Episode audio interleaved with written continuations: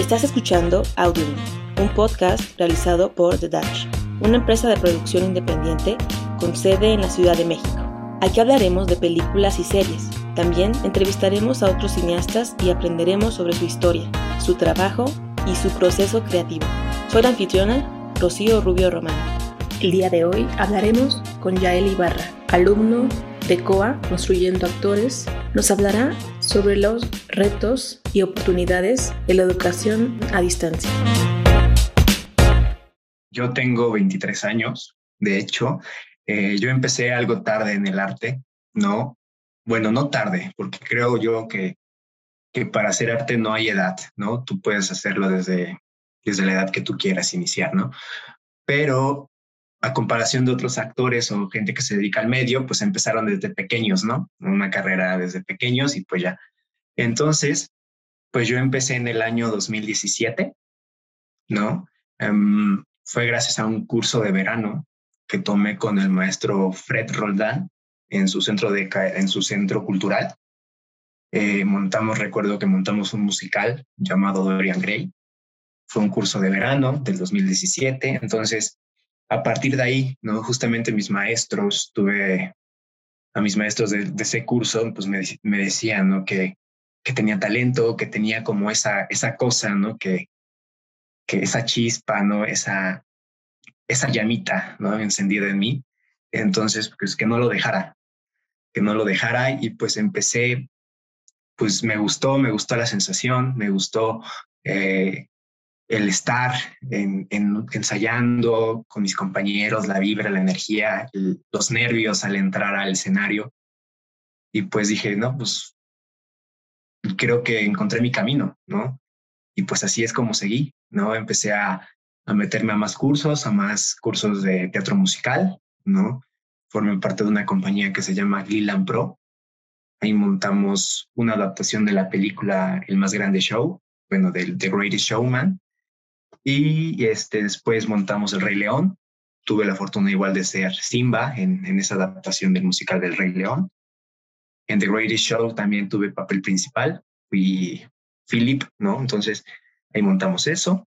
Después me preparé justamente para entrar a la ENAT, pero por cuestiones, ya, ya que a mí me gusta mucho el teatro musical y todo eso, en la ENAT son muy estrictos, entonces, pues bueno, a mí justamente mi, mi preparadora, que era Lisette Cervantes, que es un, Lisette Cervantes, perdón, que es una gran actriz, pues nos decía, no, no tienes que decir que te gusta el teatro musical, porque pues te vas a, te van a dar cuello, ¿no?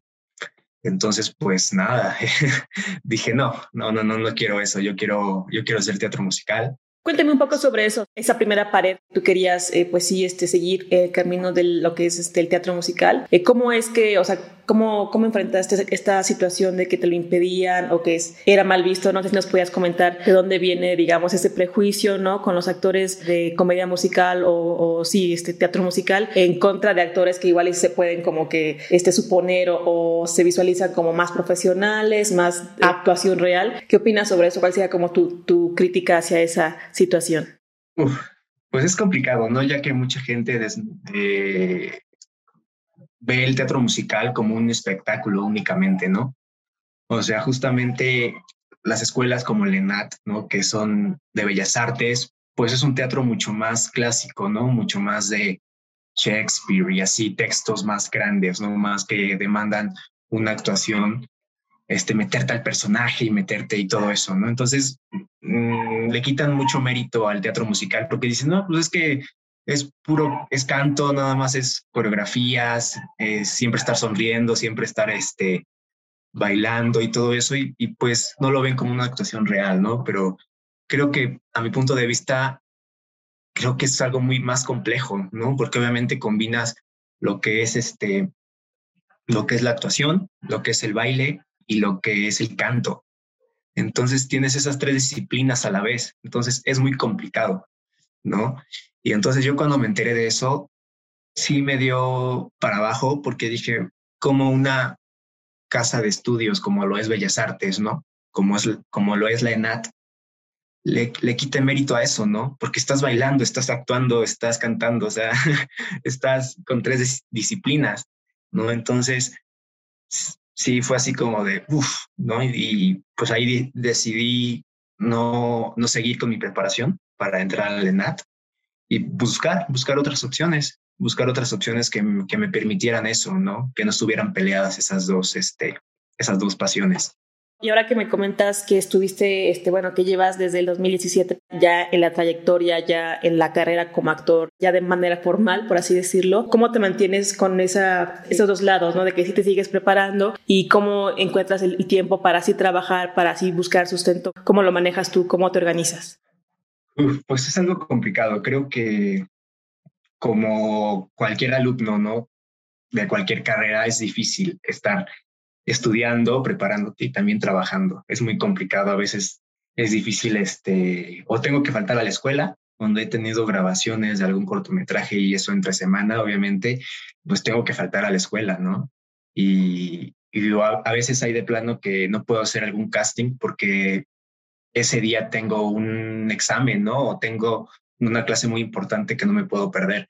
Entonces, es difícil porque para cumplir en un lado, a veces dejas, descuidas el otro, ¿no? Y viceversa. Entonces, es complicado eh, el ser estudiante y tratar de, meterte al medio, porque sabemos que el medio es muy competitivo, ¿no? Es muy cerrado también. Entonces, tienes que hacerte tu huequito y es difícil a veces porque yo a veces justamente, como te digo, no puedo hacer castings por, por la escuela o, porque la descuido y pues tampoco quiero este, descuidarla y reprobar y dejar toda mi preparación a un lado, ¿no? Entonces es tratar de encontrar un balance y pues espero que justamente ya después de, terminar la escuela ya me enfoque totalmente en, en, hacer castings, castings, castings hasta que ya pegue un proyecto realmente grande y que pueda ya meterme de lleno. ¿Cómo fue tu camino desde que decides ya no entrar a ENAT y ahora eh, que, estudias en, en, COA? ¿Cómo fue ese trayecto? ¿Cómo, cómo llegaste a esa, a esa escuela? ¿Estuviste en una escuela anterior? ¿Te preparaste como más de forma autónoma? ¿Cómo fue ese, ese camino? Sí, de hecho, después de que salí de, de ese curso de verano, te digo que entré a teatro musical ya después empecé con lo de la preparación de la ENAT. Después me metí a ciertos talleres, o sea, sencillitos, a casas de cultura, a una casa de cultura que está cerca de mi casa. Entonces, este, ahí tienen taller de teatro. Entonces me metí a ese pequeño taller los fines de semana y estuve un tiempo este, tomando clases, preparándome. Empecé a, leer, obviamente, de, de, de la actuación. Sabemos que en YouTube ya puedes encontrar lo que sea. Entonces, eh, empecé a buscar videos de, de actuación, ¿no? Y, y, así fue, ¿no? Un, poco mi camino. Ya después llegó un momento en el que dije, no, ya tengo que, que formalizar esto, ¿no? Como que encontrar una escuela o algo que me permitiera realmente aprender sin necesidad que estar este, pagando cursos diferentes, ¿no? Que sino que ya tuviera todo junto. Pues empecé a buscar escuelas, mm, todas las escuelas que yo conocía, Casa Azul, la Casa del Teatro, el Centro de Estudios Escénicos, este, el Instituto Andrés Soler, todas esas escuelas de actuación. Las empecé a buscar. Eh, de repente me apareció un anuncio de COA, de Construyendo Actores, y pues pedí informes, me llamó la atención bastante y este, hice mi, mi casting, eh, hice mi casting y gracias a Dios pues me pude quedar eh, con una beca del 85% y pues nada, y empecé ahí en COA. Y pues ya ahorita estoy también en otra escuela, que es la ANDA, la Asociación Nacional de Actores. Igual, ahí entre semana le estoy, le estoy dando a esto para que termine con la mejor preparación que pueda.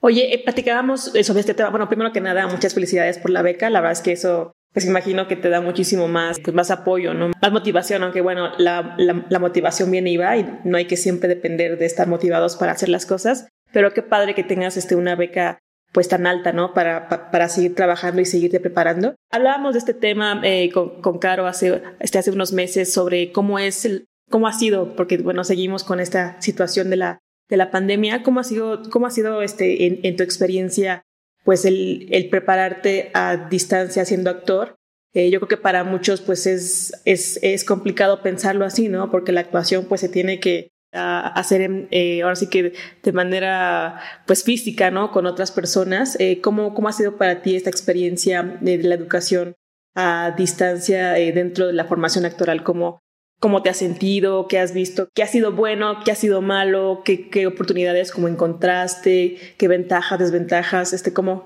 ¿Cómo lo has vivido y, y, y así? Wow, pues bueno, ha sido complicado. Realmente sí ha sido difícil porque como tú comentaste, la actuación y el arte en general, ¿no? Bueno, no el arte en general, porque por ejemplo un escritor, pues no, obviamente no, no, no va a ser presencial, ¿no? Entonces, eh, pero el baile, lo que es la actuación, el canto y eso, pues realmente son artes que necesitan del público, ¿no? necesita que la gente los vea, que vean lo que puedes hacer, ¿no? Entonces, creo que esta pandemia llegó para darnos en la torre a la mayoría de personas, para sacarnos totalmente de nuestra zona de confort. Y justamente yo que estoy en este camino de la actuación, del arte, eh, estar detrás de una pantalla sin tus compañeros, sin sin esa conexión, sin sentir la vibra, la, la emoción, ¿no? Sin incluso poderlos tocar, ¿no? Porque obviamente como actores, pues tocamos, nos tocamos, ¿no? Entonces es muy complicado, sí ha sido difícil. Eh, a veces sí, sí he dicho, ay, ya, ya, ya quiero, ya he pensado justamente en incluso de salirme, ¿no? Y, y, digo, no, o sea, no, no, no, no, no, no, o sea, tengo que seguir. Obviamente sé que esta pandemia va a seguir, obviamente, pero tengo que adaptarme, tenemos que adaptarnos y, continuar, ¿no? Continuar con esto y, y, tiene sus cosas buenas, ¿no? Pero a la vez es malo, es, es malo para, para el arte el estar encerrados, a pesar de que hay gente que, que ya está viendo así que las obras en línea, ¿no? Y todo eso, pero pues no es lo mismo, no es la misma emoción, entonces sí es muy difícil también. Pero insistiendo un poco en el tema de quizás se puedan como encontrar, no digamos ventajas como tal, pero algunas cosas que eh, quizá pudiste más prepararte contigo mismo, más, más en solitario, ¿no? Como entender más quizá tu personalidad con respecto a los personajes con los que has trabajado y hacer una especie de pues reflexión o, ¿cómo decirlo? Pues sí, o sea, como tratamiento, ¿no? De, de mirarte a ti mismo y decir, bueno, yo quiero trabajar estos géneros, quiero trabajar tipo de, personajes, quizás como por ahí pudo haber alguna bondad en la pandemia, ¿no? Que nos obligó a encerrarnos y a, y ahora sí que a vernos de frente, ¿no? Como que a evaluarnos. ¿Sentiste que algo así te pudo como, como ayudar en la manera de entenderte a ti más como actor? Sí, sí, sí, justamente ya que esta pandemia fue en cierta manera una traba, obviamente al, al ser arte, ¿no? Al ser actores, el arte evoluciona, ¿no? Entonces, y el, y el arte se adapta. Entonces, justamente tú como creador, ¿no? Tienes que encontrar la manera de, de, de adaptarte a esto. Entonces, para mí, yo que soy estudiante también, entonces fue así como de, en cierta parte volverte autodidacta, ¿no? Porque a pesar de que estás en las clases y todo eso en línea, pero tú estás en tu espacio, ¿no? Ya depende de ti si realmente pones atención, si realmente eh, haces lo que se te pide, haces los ejercicios, haces tus tareas, haces lo que tengas que hacer después, ¿no? Entonces, es también una prueba, ¿no? Para ti, para ver qué tan capaz eres de realmente hacer lo que quieres hacer, ¿no? qué tan capaz eres para cumplir con, con lo que se te pide. Entonces también es una prueba, ¿no? Esa parte. Y entonces me ha ayudado bastante para entenderme con, mejor también, para, para ver hasta, hasta dónde soy capaz de, de llegar, ¿no? Porque obviamente el estar casi dos años prácticamente en clases eh, detrás de una pantalla y, tratando de sobrellevarlo, pues sí es una prueba muy grande. Entonces sí me, me ha demostrado que tengo muchísima paciencia y, y que realmente quiero hacer esto, ¿no? Entonces sí, sí es, sí ha sido todo un reto. También eh, tengo entendido que, que, has trabajado en diversos cortometrajes y bueno, estuviste recientemente en el cortometraje de Caro Sanz. Me gustaría mucho que me platicaras un poco cómo fue esa experiencia de trabajar, partiendo un poco del mismo tema, ¿no? De que estamos este, en pandemia, hay que tener algunos cuidados, pero bueno, se pueden seguir haciendo cosas. Siguen ahorita, ya se han, se ha levantado un poco las restricciones y ya se, se abrió otra vez, ¿no? Como el espacio va a volver a producir cortometrajes, largometrajes, ¿Cómo fue esa experiencia de trabajar en ese cortometraje? Y también como una pregunta más de interés ya, ahora sí que muy mío, ¿Tú qué esperas de los directores? ¿Cuál es, cómo, cómo te, eh, te acoplas más con ellos? ¿Cuál sería algo que, que quisieras, ¿no? Que, que, uno como director sepa, ¿no? Contigo, ¿no? Para trabajar. ¿Cómo ha sido, digamos, es una pregunta entre, en, en dos partes? ¿Cómo fue la experiencia de trabajar en este último corto en el que estuviste y cuál es tu perspectiva como actor eh, a la hora de trabajar con directores? ¿Qué te gusta, qué no, qué te ayuda, etcétera? Ok, ok. Bueno, Primero, respondiendo a la primera pregunta del cortometraje, realmente cualquier proyecto, sea cortometraje, mediometraje, largometraje, el que sea, eh, todo es un reto, ¿no? Eh, mm, necesitas dedicarle tiempo para construir toda esa historia, toda, todo ese personaje realmente, todo ese ser vivo, porque los personajes son seres vivos, ¿no? Entonces, necesitas dedicación y tiempo. Entonces fue una experiencia padre porque esta Caro la, la conozco desde COA, gracias a COA. Entonces sé que sé su visión de trabajo. Nunca había trabajado con ella realmente, a pesar de que somos compañeros, nunca había trabajado con ella hasta este cortometraje. La verdad, cuando me mostró el, el guion, se me hizo muy interesante, ¿no? Esa, esa relación de hermanos, pero a la vez este, de ser este tipo de hermandad posesiva, ¿no? De que, de que no quiero que hagas esto porque yo soy tu hermano mayor y, y vas a hacer lo que yo te diga y si no, pues atenta a las consecuencias, ¿no? Fue, fue algo muy padre y fue un reto también en parte porque pues eh, al final del cortometraje el, el, personaje termina golpeando a su hermana, entonces también esa parte de, qué pasa por la cabeza del personaje, ¿no? ¿Qué pasa por la mente de, de este personaje que, que lo lleva a hacer eso, ¿no? A su propia sangre. Entonces, esa parte también fue un reto, pero realmente fue, fue divertido, fue de aprendizaje, obviamente, porque cualquier personaje te hace crecer como actor y más cuando estás en esta parte de iniciando o que estás apenas construyendo este camino, ¿no? Aprendes de todo. Y también respecto a cómo trabajar en un cortometraje con la pandemia, pues sí es complicado, porque hay que buscar también ciertas cosas, ¿no? Hay que buscar tratar de que sea en algún lugar que esté totalmente eh, libre, o sea, que no haya, sea un set como tal, ¿no? Que esté cerrado totalmente, que sí, hay que tratar de que, que sea un lugar abierto, ¿no? Donde podamos estar a cierta distancia, ¿no? Tratar de siempre estar que, llevar el cubrebocas, que llevar el gel, que, ok, vas a grabar tu escena, ok, te quitas el cubrebocas, pero después terminas y te lo pones, ¿no? Y, tratar de estarnos tocando lo menos posible, aunque a veces en, ciertas historias, pues es inevitable, ¿no? El tocar y estar cerquita. Entonces, para mí todo eso fue una experiencia muy padre que sigo aprendiendo con eso. Y trabajar con una actriz como Caro, pues en verdad es, es, es padre y es un lujo también porque creo que tenemos la misma visión, ¿no? De, lo que queremos y, y, realmente llevarte con un actor de esa forma, pues está todo realmente, está muy padre.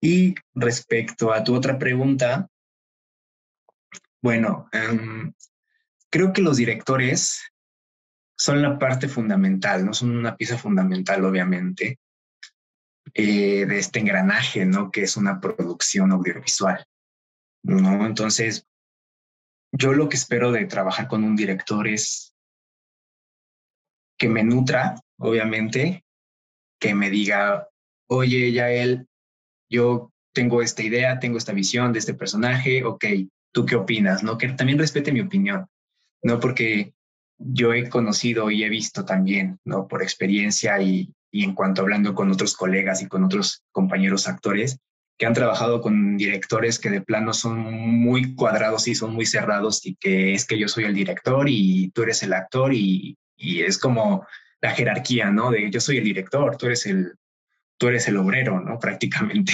Entonces, este, yo invito también a los directores que, que cambien también de ciertas perspectivas, ¿no? Que tienen hacia lo que es el trabajo del actor, ¿no?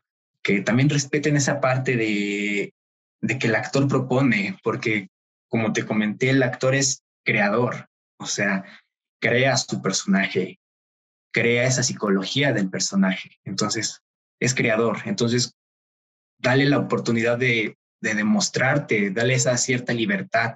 Si, si a ti como director no te gusta su propuesta, pues bueno, ¿sabes qué? No me gustó tu propuesta, pero agradezco que te hayas tomado el tiempo, ¿no? Pero ahí vámonos por este camino, ¿no? Pero no, no, no lo des por hecho que todo lo sabes o que todo, o, que todo tiene que ser así. Entonces, sé que es difícil, pero yo, a mí me gusta eso, que los directores sean, este, capaces de escucharte a ti como actor, ¿no?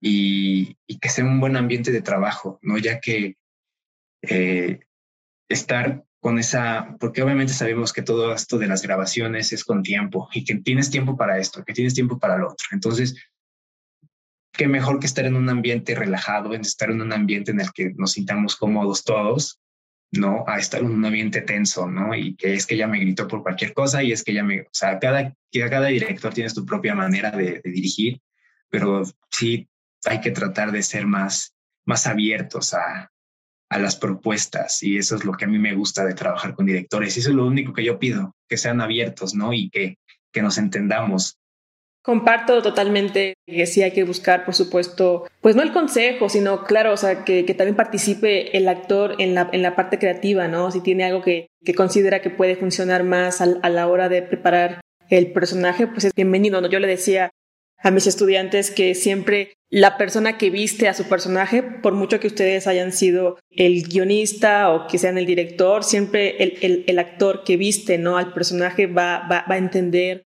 o va a saber algo entonces, pues por supuesto no hay que menospreciar lo que ustedes puedan ayudarnos a la hora de construir la historia, ¿no? Y preparar, por supuesto, lo que es la actuación, ¿no? Con, el personaje.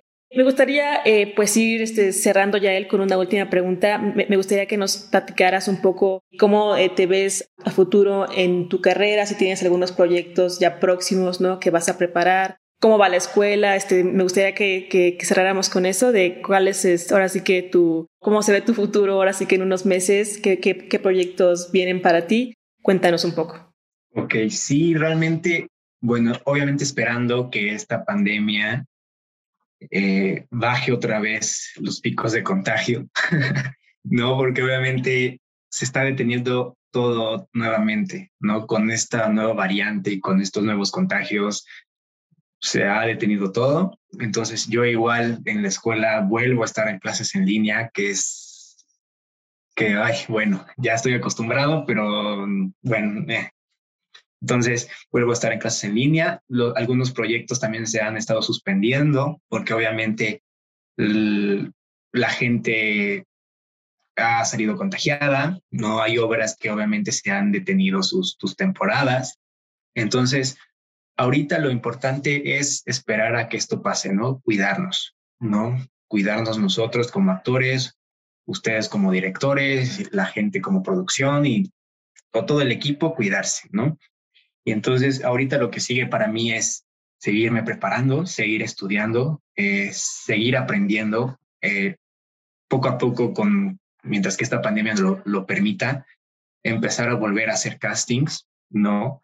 Iniciar este año haciendo castings para, para que ahora sí podamos encontrar ese proyecto, ¿no? Ese proyecto que realmente impulse, te impulse, ¿no? Porque a veces no importa que, que estés en una serie súper importante, sino un, un, proyecto, sea un cortometraje, lo que sea, es el que te puede impulsar, ¿no? Entonces, en, en busca de, de, de ese proyecto, ¿no? Ya que he realizado bastantes cosas, pero ese proyecto que, que me ponga en el mapa aún no ha llegado y, y eso es lo que estoy buscando ahorita, ¿no? Ese proyecto que me permita impulsarme, ¿no? Y cualquier proyecto en el que me quede, obviamente, es totalmente bienvenido, en verdad, es un aprendizaje, pero estoy en busca de eso. ¿Y cómo me veo más a futuro?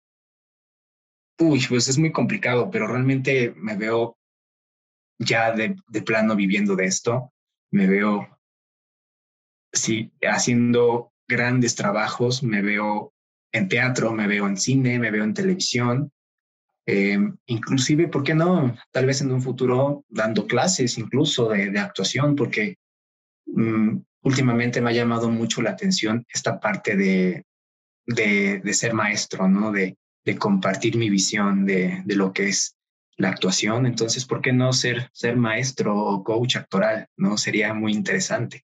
Pero por lo mientras, a esperar a que esto, esta pandemia sea un poquito más para retomar otra vez y con todo. Gracias por escuchar Audiobin, un podcast realizado por The Dutch y producido en la Ciudad de México. Soy la anfitriona Rocío Rubio Román. Para comunicarse con nosotros, puedes escribirnos a audiobin.com o visitar nuestra página web www.thedutch.com. Música por Ben Sound.